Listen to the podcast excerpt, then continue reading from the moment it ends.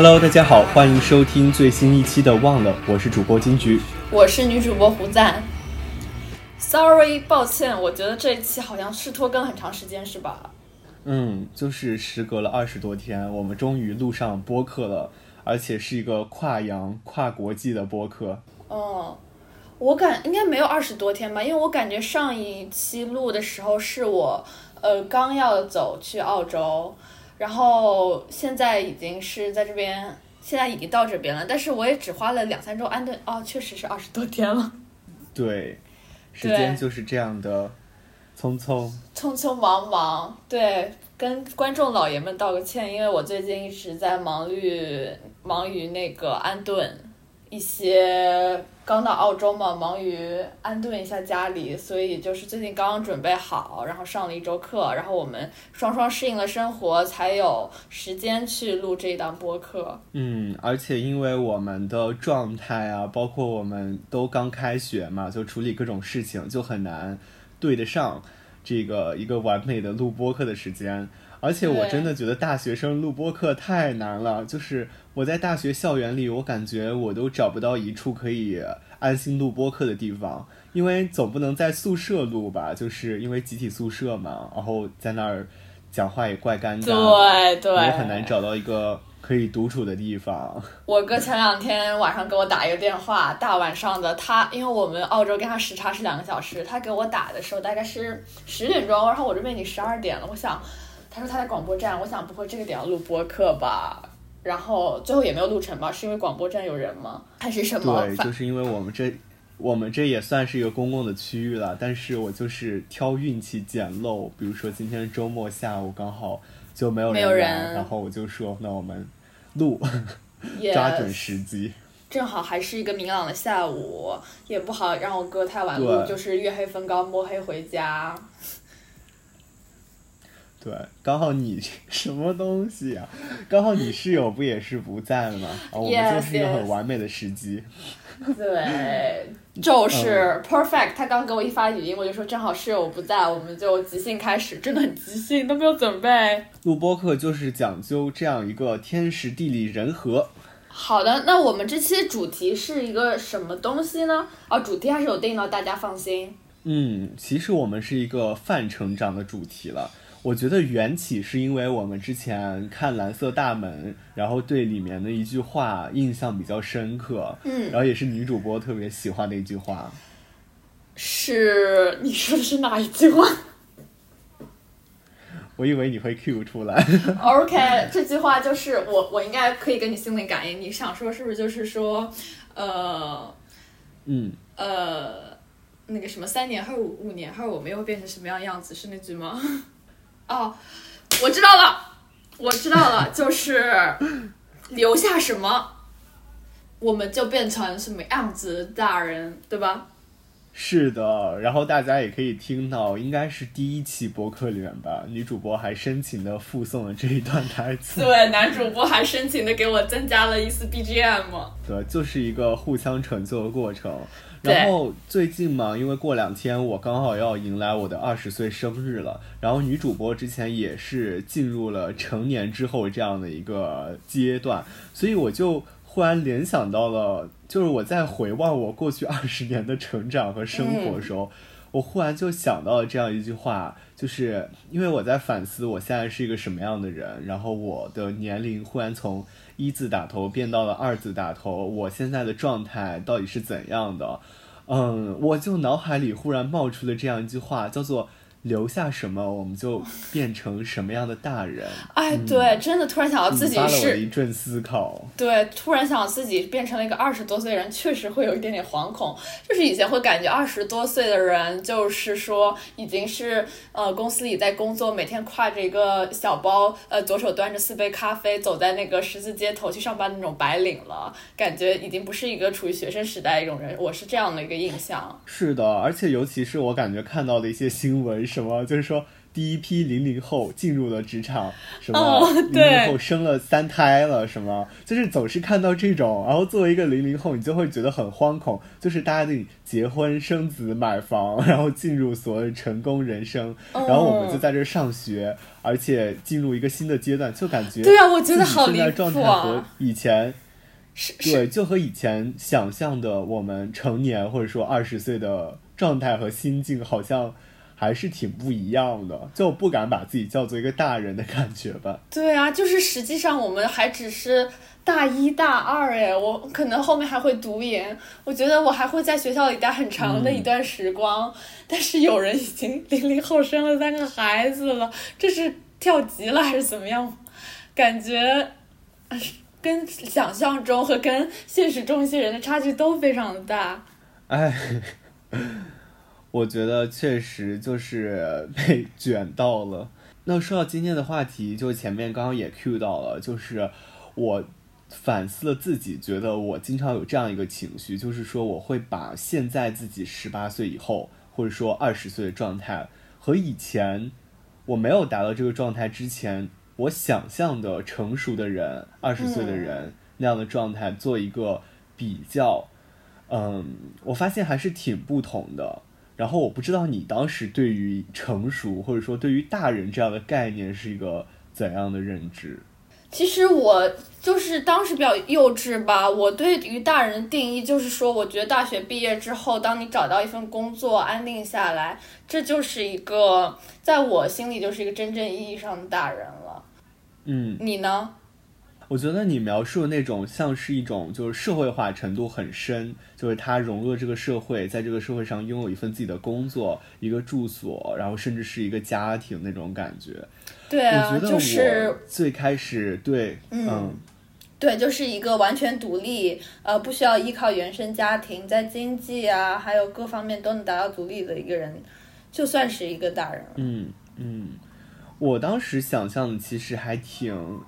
嗯，有挺多方面的。一方面我会觉得说，大人应该是那种我很成熟，然后情绪很稳定，能嗯，处理很多事情，就包括你说那种独立嘛。但其实现在看来好像也不是，就是 大人也有崩溃，或者说也有很大的压力和负担，就是这是年岁渐长让我们意识到的事情，嗯。没有什么不同。对我其实是没有认真思考过这些定义吧，我也是看着身边的那些大人，在预判说大人应该是什么样的一个形象。比如说我们小时候，呃，知道星星姐来上海工作啦，然后那个胡真哥有时候会住到我家，我觉得这就是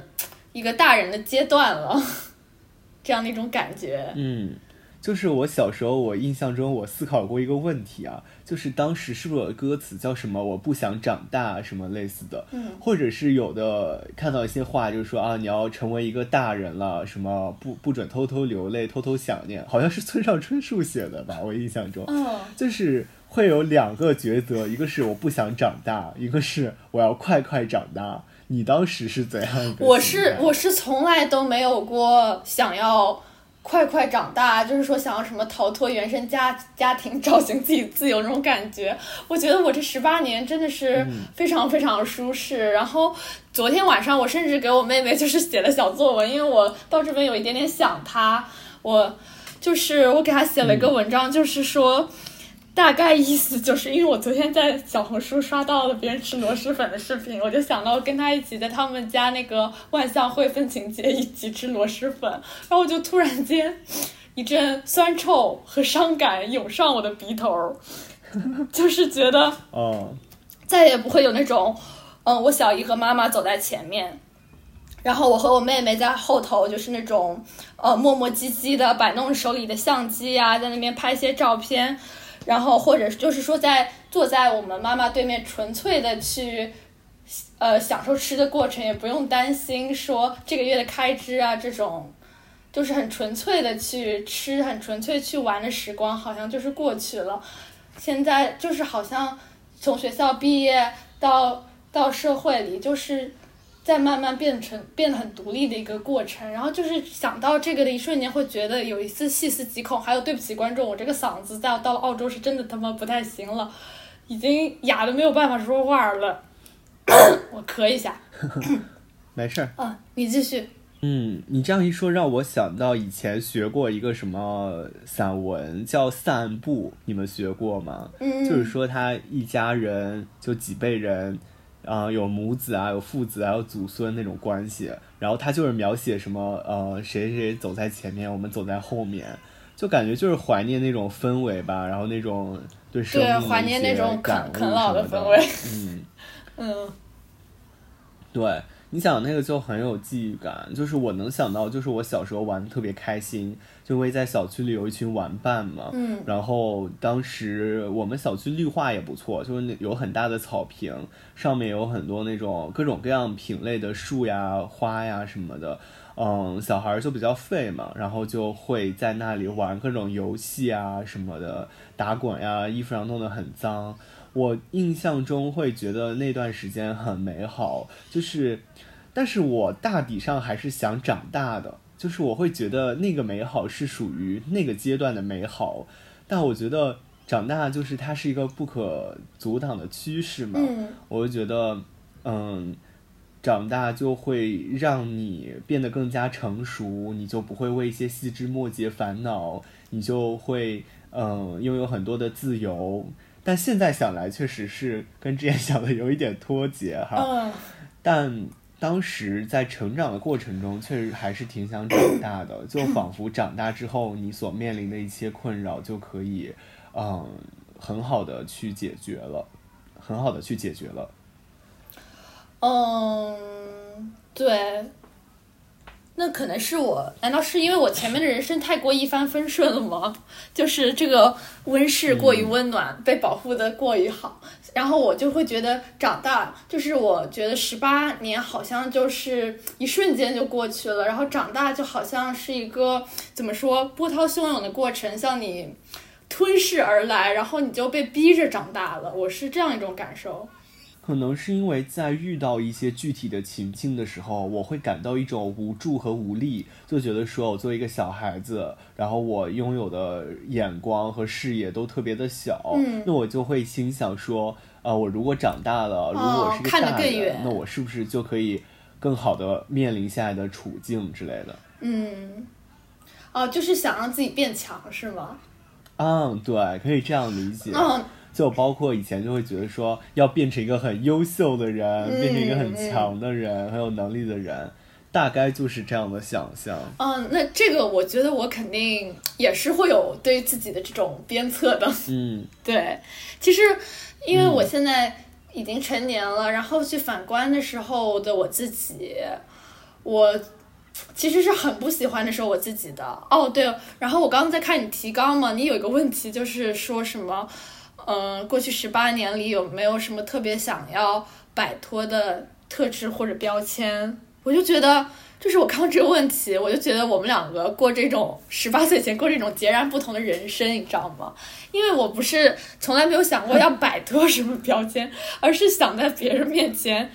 就是摆弄点什么，贴点什么标签，就是想变成一个特别有梗的人。比如说，别人称呼我为什么隔壁班弹电琴的那个女生，然后什么呃。嗯，染着蓝发的学姐，或者说什么小气很开朗的女孩，就是当时就是充满优越、虚荣，活完全活在别人的眼里，然后总是很自命清高，觉得自己异于常人。其实内核是很自卑的，所以就是很努力的每天在找一些机会褒奖自己。然后当我现在就是真的长大，呃也不是，我觉得这是一个真的长大吧，就是我看了一些书，嗯，看了一些电影，然后再去反观那个时候的我自己，意识到我其实把自己看得很大，把世界看得很小，但是现在就是慢慢的谦虚了很多。嗯，对，那我感觉我和你还挺相反的，就是是吧？我觉得我我为什么你这个题目，其实是因为我有特别对抗的事情，就是 struggle 的那个事情，嗯就是我的性格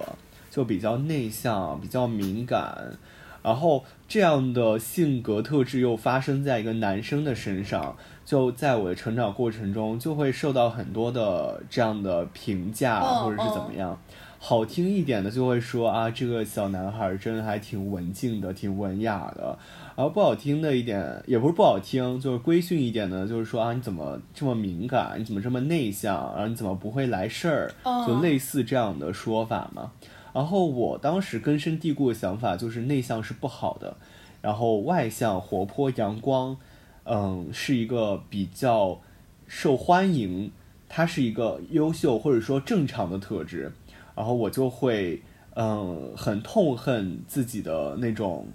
身上固有的特质，这是我一直在对抗的事情。嗯，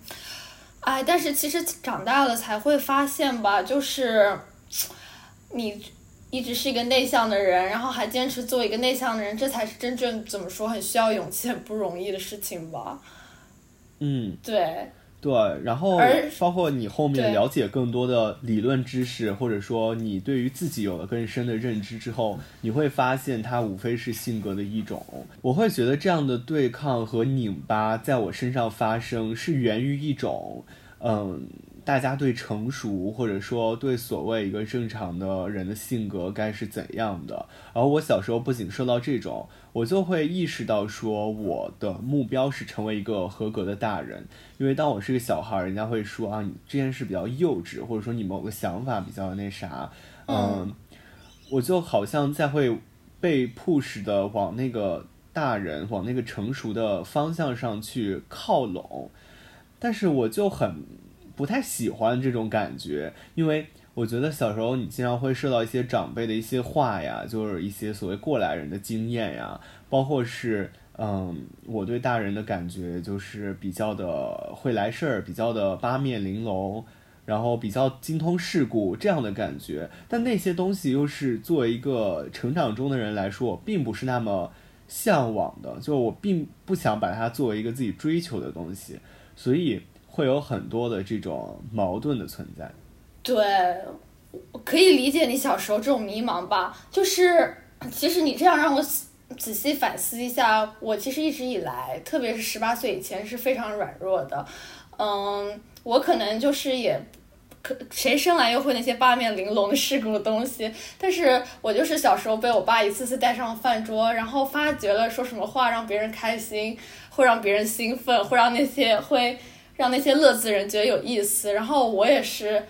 就是慢慢的屈从于这个体系，然后开始说一些可能自己我也不知道自己情不情愿吧，但是至少大家的反应是会让我开心的这样的一些话，但是对我就会一直会反思这样子会不会去会逐渐的去掩盖你自己心底真正的一些声音。嗯，那你觉得你在成长中这样的？嗯，姑且称之为特质吧，它给你带来了比较，呃，就是在你成年之后，你觉得它会对你有些根深蒂固的影响吗？我觉得它就是很很自然的融入为我的一部分了。它不管它是一个好的特质，是被强迫的，还是嗯属不属于原本的我，它现在就是已经感觉长在我身体上了。我的为人处事也是这，就对，通过这样一套体系建构起来的。我觉得我本来的个性就是比较麻木的，就是很多可能生活中发生的事情发生就发生了，我就是呃可以轻松拿起，也可以轻松放下。所以，嗯，他肯定是在成长的过程中有塑造我，然后。我的那些语言体系啊，什么都是根据这个被塑造出来的，然后它逐渐也成为了我身体的一部分，然后对此我也是没有什么样的感觉。然后，那你就是会觉得小时候，比如说你比较内向的性格啊，呃，或者就是说跟别人交流障碍，有给现在你留下什么样影响吗？我觉得就像我们主题说的这个嘛，就是留下什么，我们就变成什么样的大人。其实，在青春期或者说在童年时期，是有很多特质，或者说我们有很多东西的。但是，嗯，我觉得就是我们留下了什么，还是一件挺玄妙的事情。就有那么多，我们为什么偏偏的把其中几项发扬光大了？比如说，我觉得我这个内向敏感的特质，就是一以贯之的流传下来了，然后。我也因此变成了这样的人，嗯，就是并不是说我小时候特别内向敏感，然后特别的有点唯唯诺诺，然后我现在还是一个这样的人，就是那个底色是被决定了的，但是我感觉好像这份东西它随着时间的这种沉淀，或者说一些其他的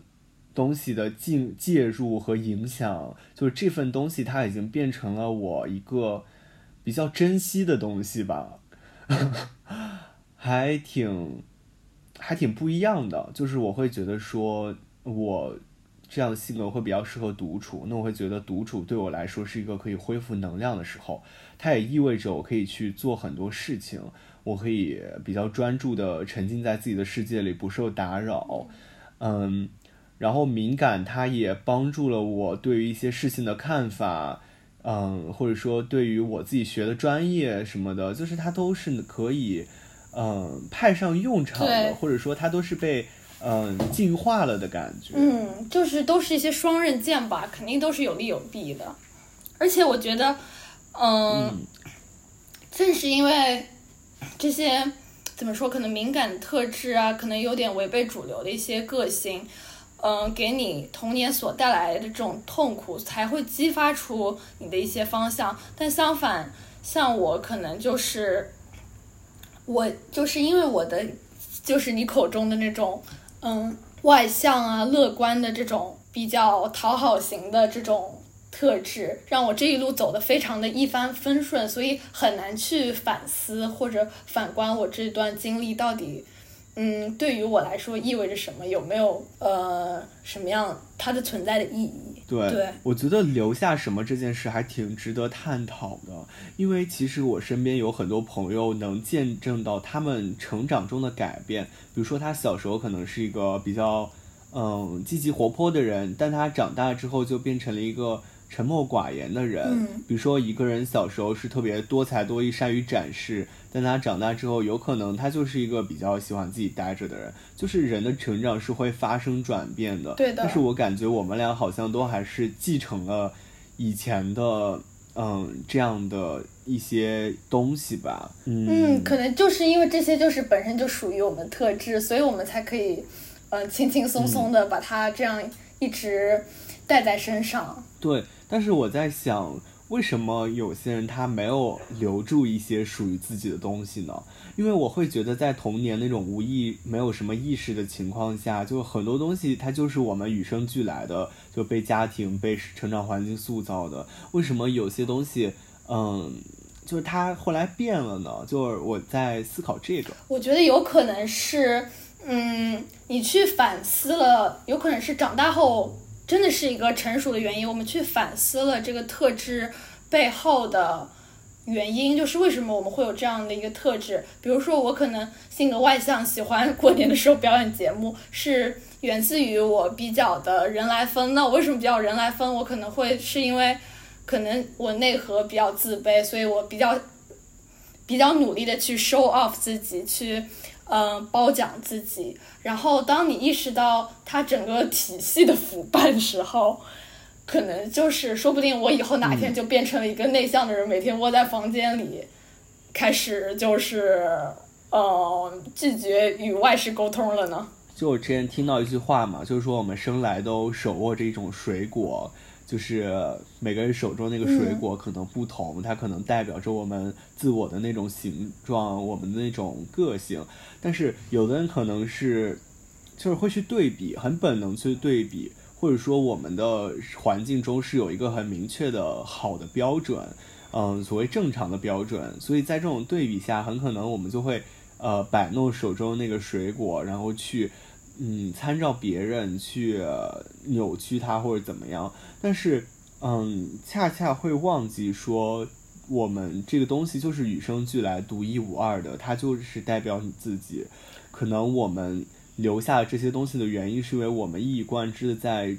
注视着这些特质，然后并且在思考它们，对。就是我觉得青春期的大家都很爱作妖，你可能是一个梨，但是你觉得呃菠萝比较酷，你就一定要把自己塑造成一个菠萝。但是呃其实梨也是挺好的。然后你这个比喻让我想到一个，让我想到一个呃我同学我朋友给我一个比喻，就是当时有一天晚上，嗯他喝多了，然后跟我说他觉得。呃，好像是来自于一个典故吧，具体是什么我忘记了。他说我们每个人生下来，嗯，好像被分到一个汉堡，他觉得他的汉堡其实是不错的，但是他每吃到几口就是会吃到那么几口发霉的。但是他觉得我的那个汉堡就是呃会很好吃，但是他就是觉得我被分到了一个很好很好的一个汉堡。然后我其实是觉得怎么说呢？相比说是一个很好的汉堡，我被分到其实是一个很强大的一个胃口吧，就是不管是发霉还是发臭的胃口，呃发发发臭的汉堡，我都可以去嘴瓢儿，呃我。螺蛳粉汉对堡，螺蛳粉汉堡，我就是都可以去把它消化掉。但是相反，像他这种比较敏感的胃口，他恰巧会知道他在吃一个怎么样的汉堡，他可以很明确的看到他自己手里的这个水果究竟是什么。Get you get it? Yeah，我觉得好像，嗯，我们太被一种隐性的标准所干扰了，就是各种方面吧，比如说什么样的东西叫成功，什么样的特质是优秀，什么样的品质是好的，然后别人家的孩子更听话，更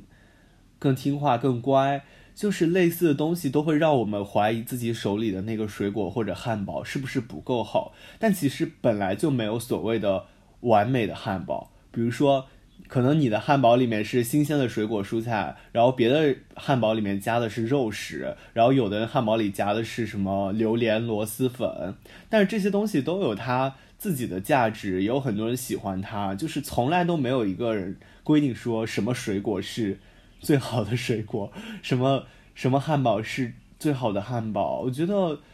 它就是一个很奇怪的事情嘛。包括啊，我想到一个东西啊，就比如说我之前有时候做饭的时候，然后看到那种马铃薯或者一些蔬菜上面会有那种呃比较暗的色块啊，或者是。一些就是我我跟我理想中的那种书本上画的 蔬菜不一样的地方的那种瑕疵，然后我就会问我妈，我说这个东西是不是不能吃，是不是坏了？她跟我说这就像人的皮肤一样，它就像每个人一样，它就是有一些小小的瑕疵嘛，然后它是没有任何问题的。就我会发现我们对这个东西的想象太过于理想化，我们会想象一个理想的西红柿，一个理想的马铃薯，然后一个理想的汉堡。它长成啥样的？然后这也是为什么我们进快餐店会觉得那个画出来的汉堡和我们食物想象的会有不符。那是因为就是没有一个很完美的东西啊，就是现实现状就是大家都是这个样子。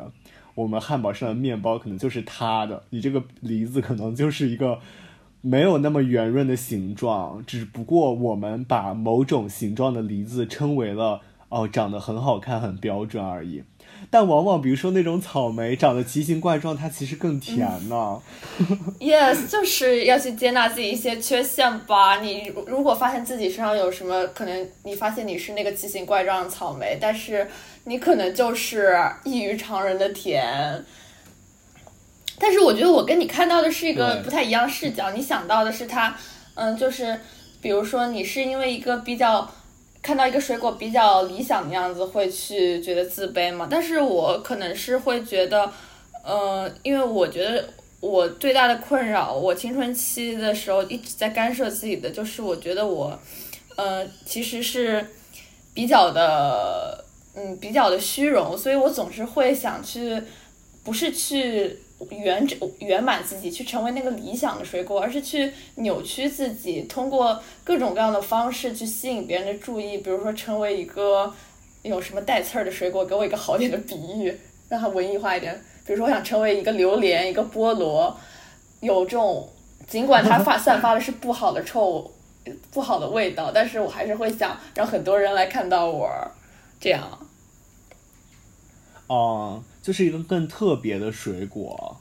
就是那种感觉，我更吸引人、更有趣的那种感觉嘛。那其实跟我的视角还挺不一样的，可能是我反思了一下，是因为我从小到大可能就是高中之前成绩都挺好的，然后受到家长或者老师外界的一些评价嘛，我就会很受限在那个优秀的，或者说所谓别人家的孩子那种那种限制中。我就会觉得我在逐渐成为一个完美的水果，我是一个很标准的，就是像教材书上画的那种水果。那我一旦意识到我自己这个水果和我想象中或者说被外界期待所成为的水果有所不同的时候，我就会恐慌。那我就努力达到那个标准，我要保持自己优秀和听话或者说懂事这样的规范。所以我对标的永远是那个虚构的所谓优秀的水果，但你可能对标的是希望成为一个很独对很有个性的那种水果。水果对，嗯，就是很。哎，那那我其实嗯，会不会跟我们的成长背景也比较的相关？就是你会比较追求理想化，我是比较追求个性化，就是因为我们受到的一些教育上的不同。对，这就是一种教育环境决定的吧。因为我感觉在我接受的教育中，好像我们要达到的好，我们所追求的。我们所追求的美，我们所追求的正常和优秀成功，都是一个固有的观念，就是我们终身努力企及，就是为了达到那个标准而已，而不是为了展现自己和别人不一样，有什么与众不同的特质。我好像感觉那些东西都，就是好像就算你发展再好，它也是一根刺，它也是你的棱角，就是它被定义为是不务正业的，或者是它是呃。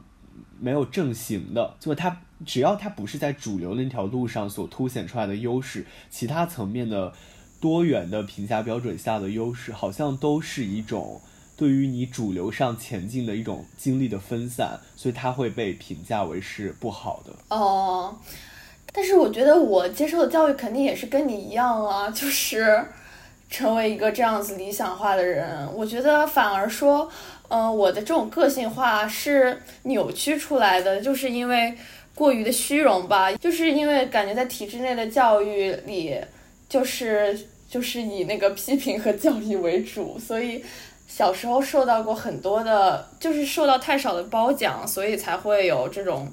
想要凸显自己的，想要变得异于常人这种心态。哦。但我可能已经是被压制的更严重，因为我在县城读的书嘛，所以我觉得我可能是更严重的那一种，我就不会想到我要突破这个，我想的只是在这个竞争中拔得头筹那种感觉。至少在高中之前，我都是这样的想法。哦，就是他把你的赛道画的更我觉得比较特别明确的赛道化，而且，嗯，就是就是我会意识到一件事情是。在我的这个成长教育中，我会觉得，就是你以为说我是被培养出理想化的，我反而觉得说理想化在那样的环境下其实不切实际，因为大家鼓励的是一个特别实质、特别实、特别直观的东西，就是你要达到怎样的成绩，你以后要过怎样的人生才算是美好的。那你自己所理想化的东西，它其实是一个，它都它都不能算是一个好的东西，就是它对你的理想化的。对象也是有一个标准的，就它让你的理想成为那样，而不是让你的理想是天马行空，嗯，无拘无束的，你可以去有很大的空间去想象你未来是怎样。嗯，突然觉得，嗯，呼吸通畅。我觉得，嗯，我我想到的事情可能比较深刻的就是我当时初中的时候成绩特别好嘛，然后我有一次我的排名就从年级很靠前，然后稍微跌了一点，但还是比较靠前的嘛。然后我们老师就会觉得说，你要时刻保持在那个最顶尖的位置，就希望我在我的弱势科目上下功夫，嗯，去去弄得很厉害嘛，就专项弄得很每一门都弄得很厉害那种，嗯，然后他就会让我去做一些资料啊什么什么的，就是周末都得给他利用起来。然后后来他就是看，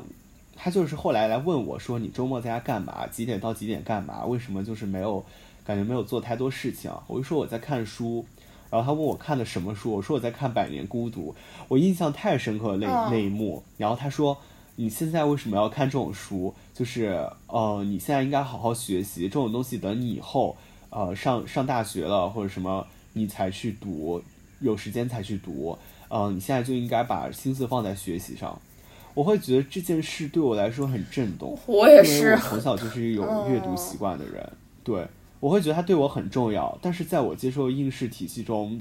连阅读这件事情，它都有课外和课内之分。就是我需要把我所有东西都投注在，嗯学习军备竞赛班的学习这样的赛道上，其实是挺压抑的一件事情。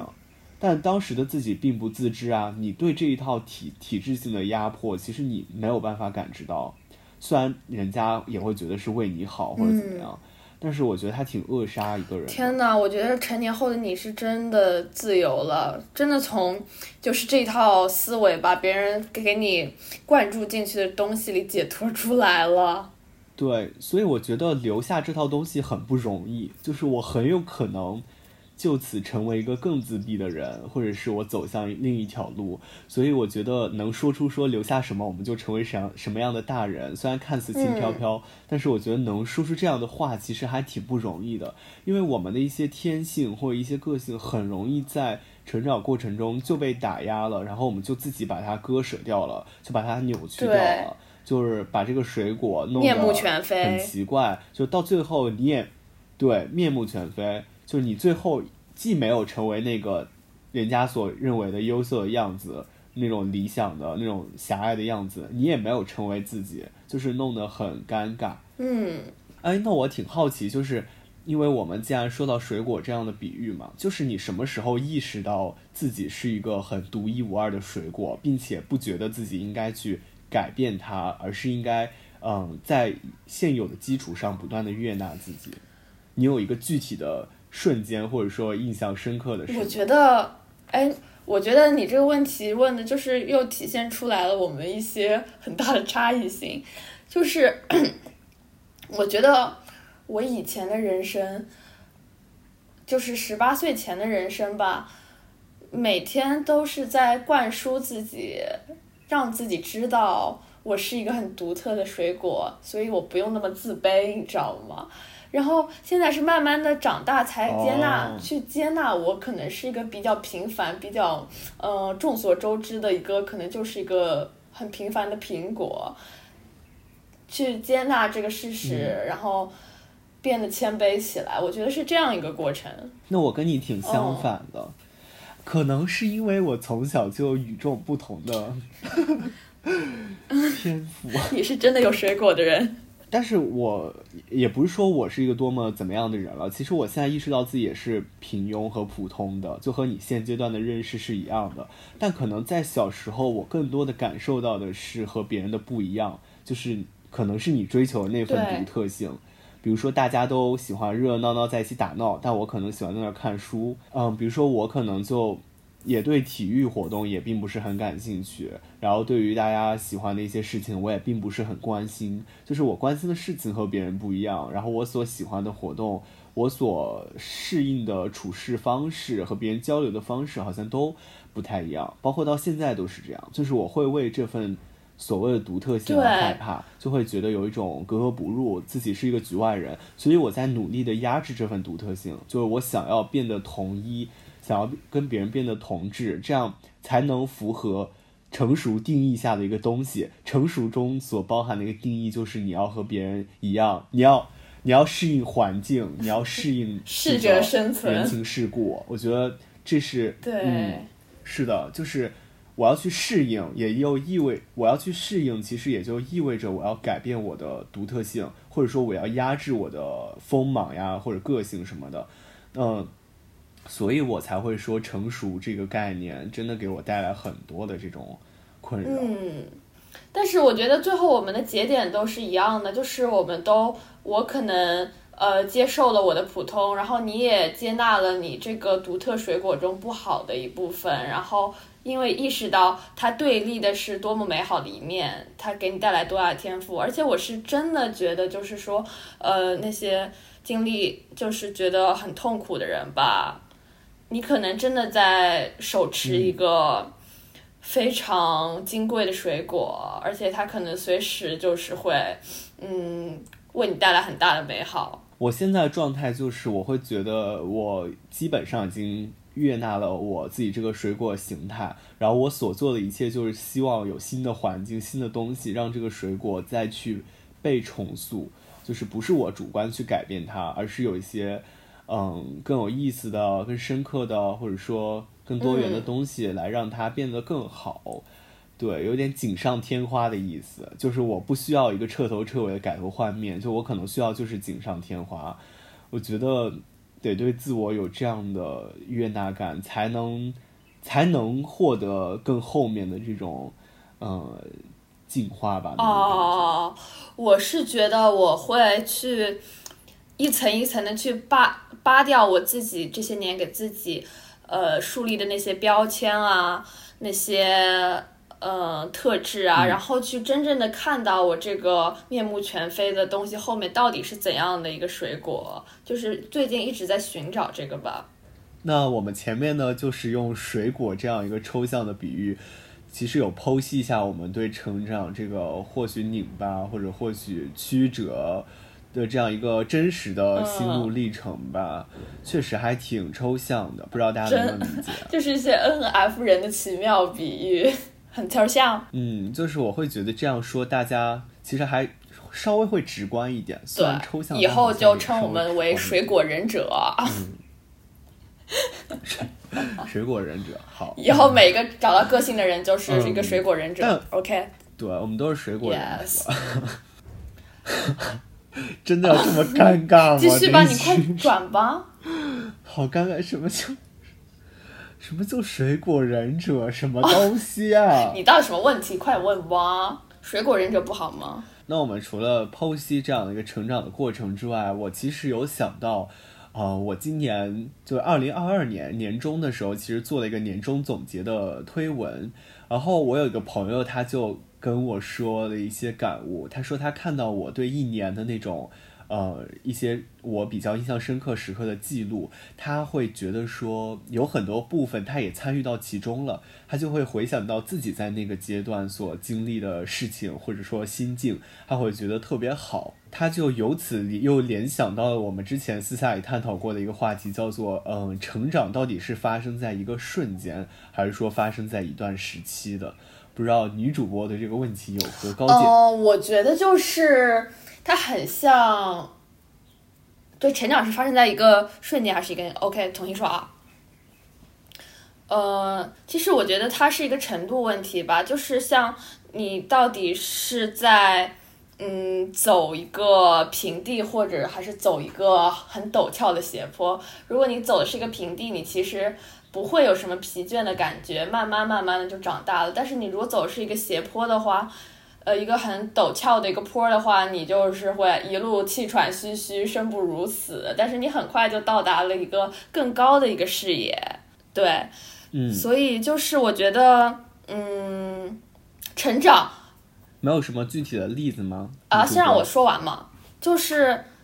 有有有例子有例子，好啊，就是我觉得呃，成长这个东西它是需要付出代价的，就是。一瞬间的成长，那就意味着可能是很大的代价，或者说痛苦。因为我想起来一个事情，就是我小姨的妈妈因为疫情原因进 ICU 了嘛，然后当时很严重很严重，都下病通病危通知了，然后小姨就一直在哭，一直在哭，然后。后来他妈妈情况有好转的时候，我小姨夫跟他说起，说觉得他这段时间成长了很多。我当时听到这个，觉得就是特别特别讽刺，你知道吧？就是说，这份成长是多大的一种刺激，一种变故换来的一些可能说情绪上的成熟和稳重、稳住。如果你挺过去了，是稳住，是坚强；如果你没有挺过去，你从坡上滑下来了。就是一种一蹶不振了。我觉得这种成长，它确实是有很大的代价，然后是突如其来的。因为就是我身边也有朋友，就他们可能因为一些身体的原因生病嘛，然后住过院，就可能也是比较嗯有点严重的那种。他回来之后就是说，以前看一些东西，就看我写的一些东西，他觉得特别矫情，特别的没有必要。但是他现在就会觉得说写了完全可以 get 到，就是他跟我说了这件这样一件事情。然后我和他聊天也聊了很多，他跟我分享他的亲身体验，就是说他有这样一种，嗯，生病这样的一个体验之后，他会发现他看待很多事情其实是有区别的。嗯，我觉得还还挺妙的。就是当然这个背后肯定付出很大的精神压力和内耗，但确实这种巨大的外界的这种事情，它。以一种裹挟的姿态袭来，就是它迫使你必须去反思，然后也像疫情一样，就是它肯定给我们带来成长，但这份成长确实挺沉重的。就像我说的这个爬坡一样。就是可能生活中突然发生巨大的痛苦，你乍眼看去是一种不幸，但是其实实质上它给你的一些心智上啊什么带来很大的一种改变，而这种改变是一个幸福生活的人要走很久很久，在那个缓慢的坡上走很久很久才能企及的一个高度。但我相信肯定不是所有的成长都以这样的形式到来，我觉得这种情况还挺少的。对，那其他情况的成长呢？你觉得在你的这个过程中，你觉得它是一个瞬间让你发生的，还是一个时一段长长的时期？嗯，我觉得它是时期加瞬间吧，就是你日积月累的去看书，但是可能书中的某个点，你从未想过的某个点，彻底的改变了你的思维，你在那一瞬成长了。就是去打破了一些固有的东西，比如说我最近在看的那个什么饮食的呃疗愈什么东西，就是我以前一直很固有的认为，嗯，呃，民以食为天嘛，就是呃每天必须要吃饱一日三餐，然后。认为吃饭是特别重要的一个事情，导致我对吃饭是特别有瘾的。可能中饭还没有消化，我只是因为嘴馋就开始了晚吃起了晚饭，然后晚饭刚吃完又开始吃起了那个冰箱里的提拉米苏，所以很长一段时间肠胃都是很垃圾的。但是我后来就是看了这本书，它打破了我对，我不是在推推销书目啊，这里我就是想，这想到了一个 example，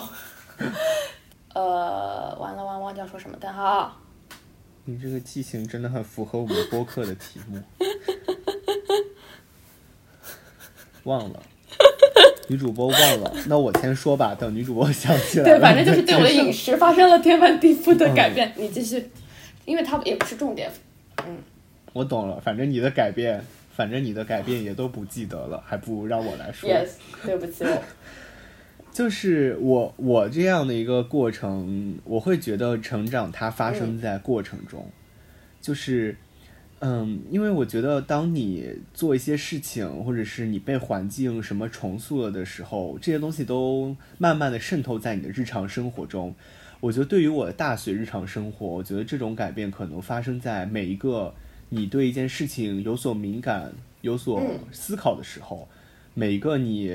有勇气去做一个决定，或者是你起来进行了一次发言，这不都是瞬间吗？你产出了一篇内容，写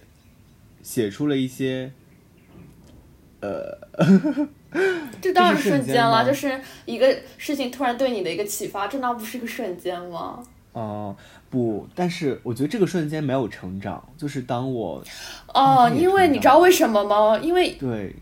一段时期肯定是由一个个瞬间组成的呀，所以它有点悖论。天呐，我们回归到一个物理那啥，但嗯，但可能我们这里说的瞬间和时期，可能是从这个呃重大程度上来讲，比如说，我觉得瞬间可能就是你一瞬间忽然意识到了很大的成长，但是我这种微小的，其实你比如说你你你写了一个东西，思考一个东西，或者做了一个什么决定，你可能。有一些振奋或者是怎么样，但我觉得它对我来说不是一个成长的一个情绪，我不会因为起来回答一个问题，我说啊我成长了，我不会。但是我真的会，我觉得只是当下我在那个环境中做出的一个行为决定。对，那你觉得成长的一个瞬间应该是一个怎么样的目的呢？就是说，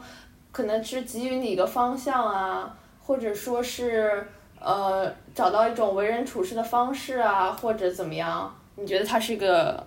对你来说，这个瞬间它应该是一个怎么样的，达到怎么样的一种目的？我觉得成长是发生在我前面说的那个过程，就是由一个个小小片段组成的过程，漫长的时期中的。而且往往在这个过程中，我是意识不到有成长在发生的，但我确实觉得它以缓慢的流速在进行着，在积攒着吧，至少。但是我确实会意识到成长它发生在瞬间。那这样的瞬间，我可能会定义为。在你回头看的时候，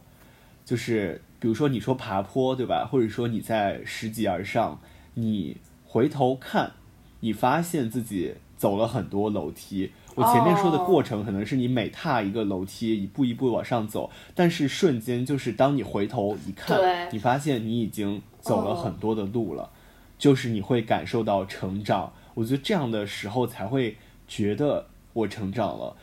嗯，就比如说我之前会觉得说啊，我好像没有干什么，就是大一一年。但后来年终总结一总结，发现自己还是度过很多快乐的时候，也有很多丰富的经历，也产出了一些我自己想法的内容。就在这样的节点，你会觉得，哦，这一年我确实是成长了。所以我更倾向于觉得成长是在瞬间。哦，你这个是这么一说，你这么一说，我也瞬间就是 get 到了，因为我觉得我在成长的过程中，就是很多事情做起来也是，呃，一一步三回头。呃，不是一步三回头，就是往前两步，向后三步这样子。呃，这那个词儿叫什么？走三步，退两步。三天打鱼两天晒网。反正就是。三心二意，一事无成。没有，就是反正就是向前三步，倒退两步，就是。觉得可能我今天想想着极简，明天又去给自己买了个买了买了件衣服这样的，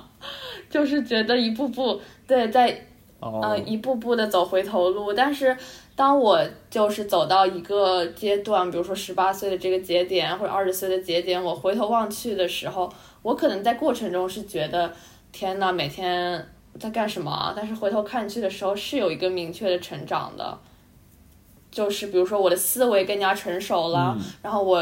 更加了解到我自己的一些行为模式，然后可以更好的去控制自己。我知道了，我可能今天说了这个，明天会去买一个买一件衣服，买一个包，我就不去商场了。对。我忽然想通了一个点，就是我之前困扰的一点，就是说我们这个社会把十八岁或者二十岁或者各种节点意味着一个成熟成长的标志，就是好像你达到这个就已经获得那种状态和心境一样。但其实有一种可能是在这个节点，它会让我们去回头看，比如说。我二十岁了，我会去看我这二十年到底有哪些变化，有哪些进步。我会意识到我成长了，我好像确实是一个二十岁的人了。就是觉得在这个节点，其实，嗯，就是相比于你纠结于，嗯，你到底算不算一个二十岁的大人而言，其实这个时候你回头去看，一定会收获到一些东西的。我觉得这个回头看的动作还挺重要的。你每次回头看的时候，真的会发现，就是不知不觉的，真的就是成长了，不管是从什么方面，嗯嗯，对，但但其实也有人回头看，就是看到不好的东西，就是比如说你说进三步退两步，人家看到的可能是我过去多少年我退了多少，已经走到山底了，就可能目光所及全是自己。嗯，就是这种感觉，就他只看到退步，他看不到自己来时的台阶。就就算他退了那么多，但他也一直是在进的，所以他总体上是进的。嗯，所以我会觉得说，回头看他既包括，所以我会觉得说，回头看这个眼力也挺重要的，就是你既看到自己的呃进步，也看到自己的退步，然后这样的一个。呃，综合考量的过程，你才能得出自己真的成长的这个结论。对，对啊，我觉得这就是走三步退两步的这个过程，其实它就是一个适应的过程。每个人都是这样慢慢长大的，反而说你蹭一下长大，你可能还不会适应，就是那么高的一个海拔。哇，好抽象啊！我们说话。对，是需要这样的嘛？就是人人生需要退两步的东西嘛？你不能一直进。一直进，那当你退的时候，其实你会心理压力挺大的，你会不知道怎么面对那个退两步的事情，你会把退两步想象成退两万步，那种就是突然跌到山脚的崩溃。是的，是的，所以说，所以说退两步也挺好的，只要我们在进步就好。对，哪怕就是这个入不敷出，就是你这个退步退的比进步快，但是你。保证你在进步，我觉得这种姿态就很好，你总有一天会赶上的，就是让你整个进度条大抵是正增长的。哎，就比如说我们回头来看，就是退两步这样一件事情，确实也没什么，嗯，还是挺也挺重要的，就是它锻炼也锻炼出我们某一方面的能力吧。但可能在一些人的看法中，就会觉得不应该，就会觉得你的人生就应该是努力达到那种我一直在进步，就不要有退两步这样的东西。这就是上一期的我哦。嗯，包括我们的一些，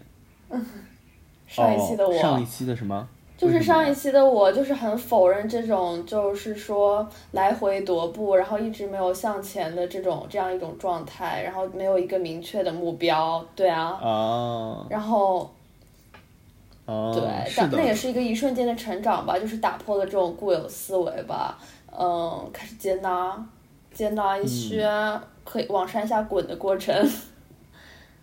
对，就是我们的成长好像始终被期待是光鲜亮丽、一帆风顺、一往无前的感觉，但其实往往就是成长中这种挣扎和拧巴才是常态吧。就是我觉得过得很顺的那个是少数，而且其实不见得对他未来好，因为我觉得人生真的很需要退两步的东西，你才有就是面对退两步的能力，你才能更好的迈三步。而且尤其是我觉得十八岁前的这个成长，他这种。嗯，作妖啊、拧巴的这种过程是特别特别多的，因为本来就是一个比较波动年龄。我我只是以我自己为例啊，我不知道你是怎么样的，就是我觉得我这是，对我这十八年就是在脚趾抓地中一步一步的成长的，尴尬着长大的。对，但我觉得这个拧巴或许它也是必要的吧，就像那个蓝色大门里面说到的嘛，就是说。呃，如果他十八岁的时候在考虑那些问题，那哦，对对对，张志豪那个，就是如果，嗯，对，就是说考虑什么尿尿是不是直线？其实我会觉得说，我，嗯，哦。我会说，我们在青春期越拧巴，有越多的小小的议题想要去处理和面对这些东西，它在我们的内心中，就是我们一直这个问题没有把它回避掉或者怎么样，所以我们才会变得有些拧巴嘛。然后随着我们慢慢成长，可能这些问题一个个迎刃而解了，或者说我们没有解决，但至少对它有更深的认识了。但我们至少也留住了这些问题，留住了我们这些困惑，所以才成为了一个更好的人。但我们在生活中，其实你很难就是看到别人的这个成长到底应该是个什么样子。我觉得给我很大慰藉的一点是，我在很多的文艺作品，就尤其是电影中，我有看到大家对青春期、对于青少年、对于这样一个成长类的角色的描写，它会让我。呃，以一种其他的视角去看一个跟自己很相似的人，然后这个人他是怎么面对他的困境？可能他的困境让我感同身受，或者说他最后解决的方法让我备受鼓舞什么的。最后我觉得电影是其中挺重要的一环。就比如说之前看到过那个《壁花少年》嘛，然后就是说他一直在舞会上，然后在各种活动上，他都是坐在角落里那个人。然后他也有一些自己的痛苦什么的，就是嗯很多拧巴的部分在，然后他也很难以跟别人去交流分享，嗯，在这个过程中其实就会有一点嗯就会有一点显得格格不入吧。然后还有那个心跳漏一拍那个也是，就是那个主角叫啥来着？哎呦，最爱电视剧主角名儿忘了，就是主角那个查理。查查理那个角色嘛，就是他也是，嗯，在学校里啊，然后也是会有一点格格不入的那一类，比较敏感的那一类性格嘛。然后我看到这些人，他们受到一些朋友的鼓舞，然后在这种帮助下，慢慢的走出来，我会觉得给我挺大一个鼓励的，因为我以前就比较的觉得说我得靠自己，或者说我对别人的帮助特别羞于接受，但我在这些。嗯，影视作品中看到他们和朋友之间发生的碰撞和影响，然后我身边出现一些比较温暖的人的时候，他主动去带动我，我就会觉得他们特别的善意，我的那种呃防御性的姿态会降低很多，所以也是因此我在很多朋友的感染下，然后慢慢的变成了一个比较嗯，就让敏感这件事被我慢慢的悦纳吧。然后这也是电影给我的一个比较大的启示。竟然 Q 到了电影，我觉得那青春电影对我影响实在太大了。就是我觉得我前面疫情讲疫情那期有讲过，就是说他会给我附着很多滤镜，觉得青春尽管再窘迫，但是，呃，从更高的格局看，它依旧是一个很活跃、很美好的瞬间。然后我之前还看了一个叫那个《Lady Bird》的一个电影，真的很喜欢。我觉得它其实就是我的某种青春写照，当然我没有他那么热烈。他就是就是一开始喜欢上了一个。男生，然后一开始也是跟他一起在草坪上看星星、看月亮，特别浪漫。当时看那一段，我心情都是那个扑通扑通的。然后后来发现，就是那个在厕所里抓到那个男生是性少数，然后，然后就是失望收场。然后后来他又喜欢上了一个男生，那个男生也很帅，是一个乐队的吉他手，天茶演的超级帅。然后我看的也是超级心动。然后后来发现这个男生就是只是根本不 care 他，只是为了骗处，就是这么窘迫的一步步长大了。然后，呃，但是当他终于要到大学里的时候。他就是不得不忘掉这一切。他本来就是每 crush 一个男生都会把那个男生名字写在一个墙上嘛。但是他后来要去纽约上学的时候，他就最后用白漆一点一点的把墙上的这些痕迹都给他刷掉了。所以就是尽管有那么多窘迫，但是还是就是向前看，慢慢的长大了。嗯，我是觉得确实是这样，就是成长过程中这些拧巴，甚至有点小阴暗，或者是很晦涩、很脆弱面的那种东西，它就是青春期的一个主旋律的东西吧。对，但是很多人会觉得他不应该，对，会觉得我是不是太矫情了，我是不是太作了？但其实你回过头来看，每个人就是这样成长过来的，就是你这个情绪最泛滥，嗯。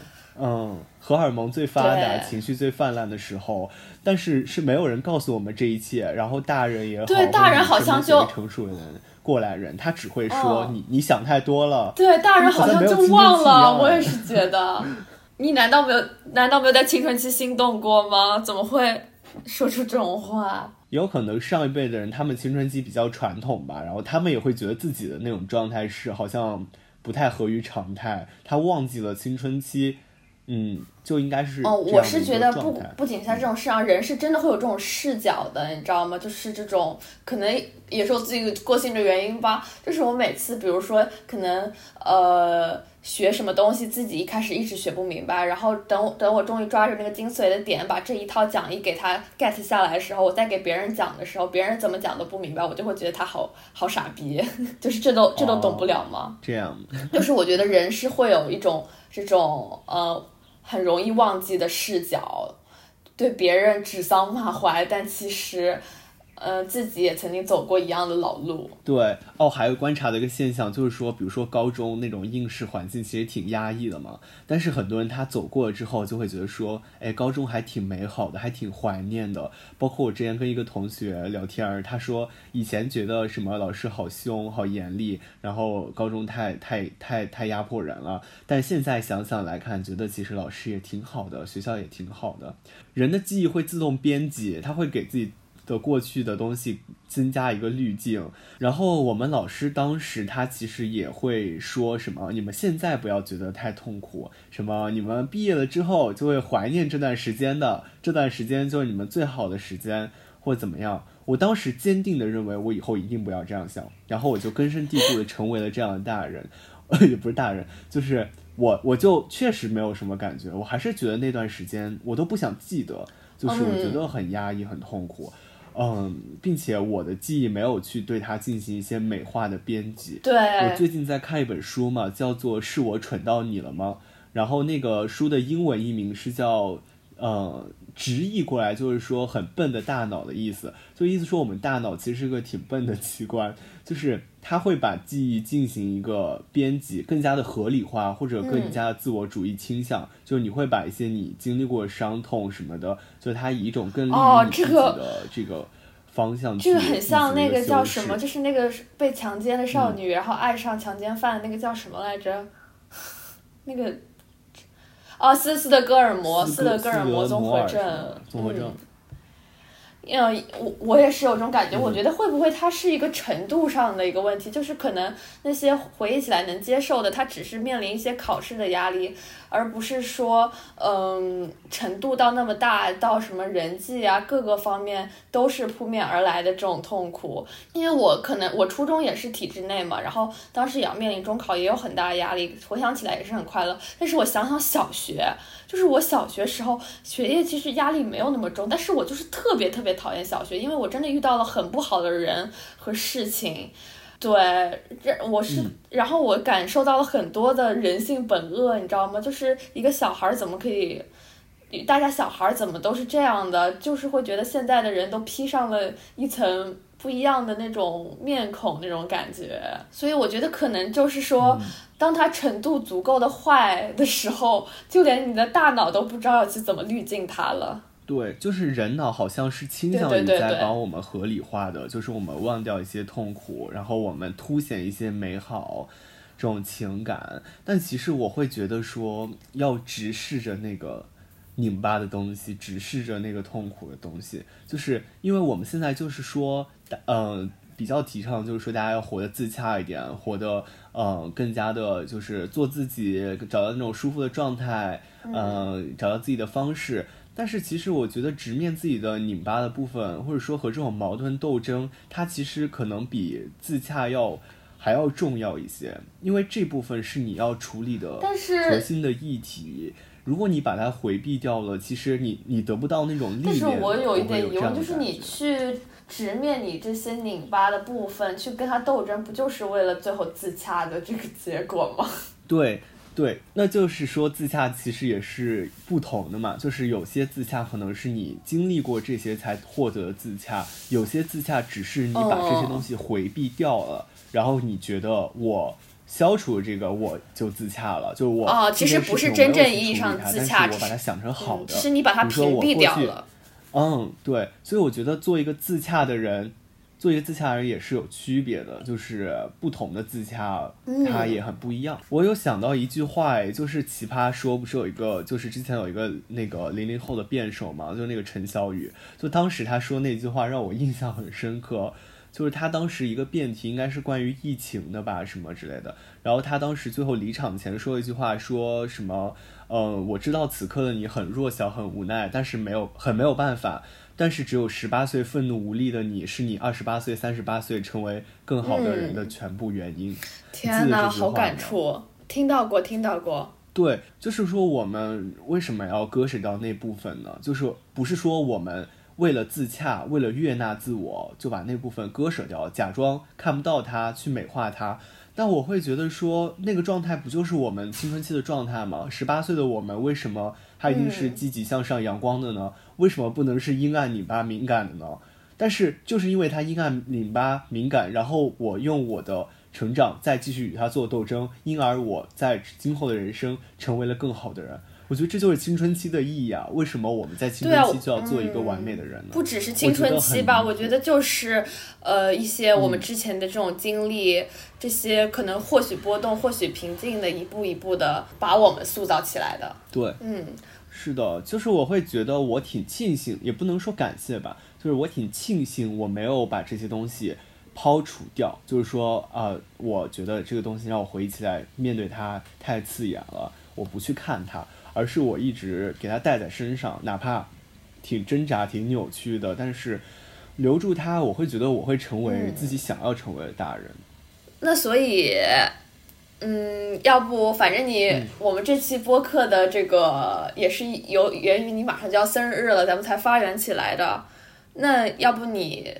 对自己的二十岁后的生活，想成为什么样的大人做一个预判吧？我觉得我不知道我会成为什么样的大人，我觉得这是我最期待的部分，就是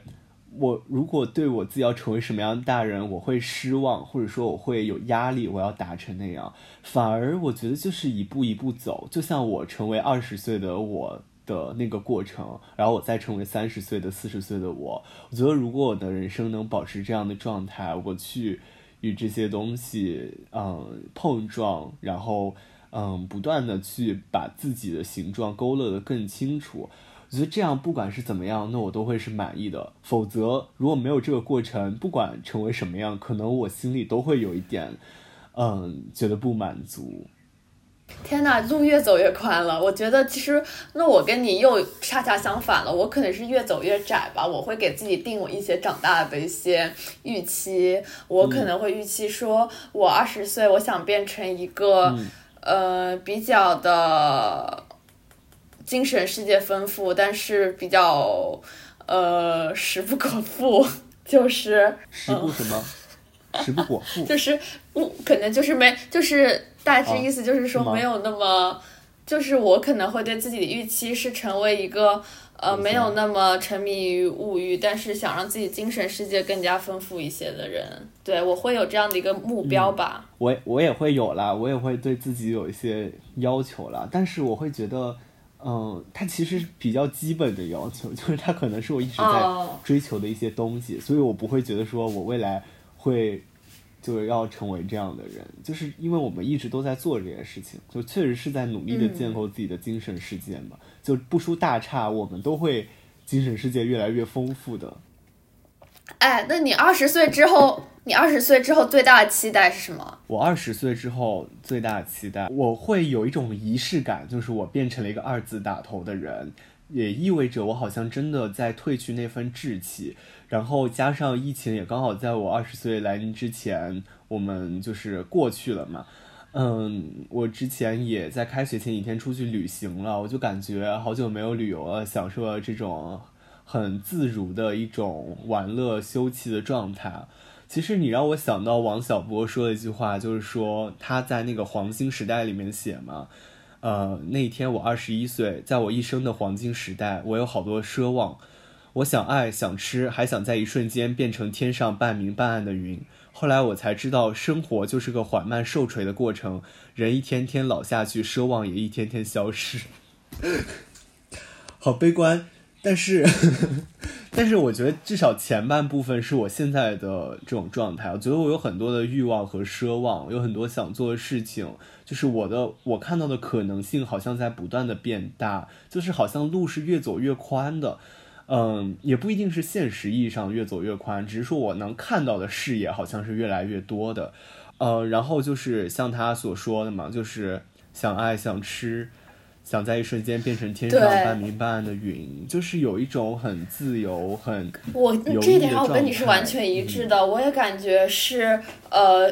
越来越辽阔了，特别是在大学这个氛围里，有很多很多的机会。然后有太多事情想去做，想去尝试了。对对，我觉得这就是我们的黄金时代啊，就是，嗯，充满着无限的可能性，就像也像那个 We Are Infinite，最后他们在那个 Hero 怎么唱来着？兜着风，然后，对我们是无限的，就是 Heroes 那个歌，David Bowie 的那个，然后。嗯，我会就是你让我说这个感觉，我就会想到那个他们几个人在那个车上兜风，然后看那座城市，然后想起那个配乐的感觉，那种感觉就是那个敏感的主角他在那一瞬间享受到这个世界的无限，享受到他成长无限可能性。我觉得那一瞬间就是让我感受到我就是在一个黄金时代，就是很期待，嗯。太棒了！BGM 有了，片尾 BGM 有了，这期节目也差不多了。最后就祝我老哥生日快乐吧，Happy Birthday to you！然后其实还是挺难过的，因为呃没有一次我哥没有一次生日，我们两个是线下一起过的。也未来是 infinite，无限的可能性。Yes，未来的愿望之一就是和老哥一起过一次生日。OK。本期就是这期播客全部的内容了，然后希望大家也有美好的二十岁。然后如果你有任何的疑问啊，和想要和我们讨论的，都可以在评论区留言。然后也希望大家不管正在人生的哪一个二十年，都可以找到那种成长型的思维模式，那种成长的状态。可能生命中每二十年都是不一样的，都是你的黄金时代。我觉得黄金时代它也不一定。意味着青春。对，就抬头看看，张开自己的双臂，然后会发现未来充满无限可能。对，当你张开双臂的时候，世界就被你拥抱在怀里。那也欢迎大家在各种泛播客收听平台，如苹果播客、小宇宙、喜马拉雅收听我们的节目。然后大家有什么留言，也可以在评论区告诉我们。那我们下次再见，拜拜，拜拜。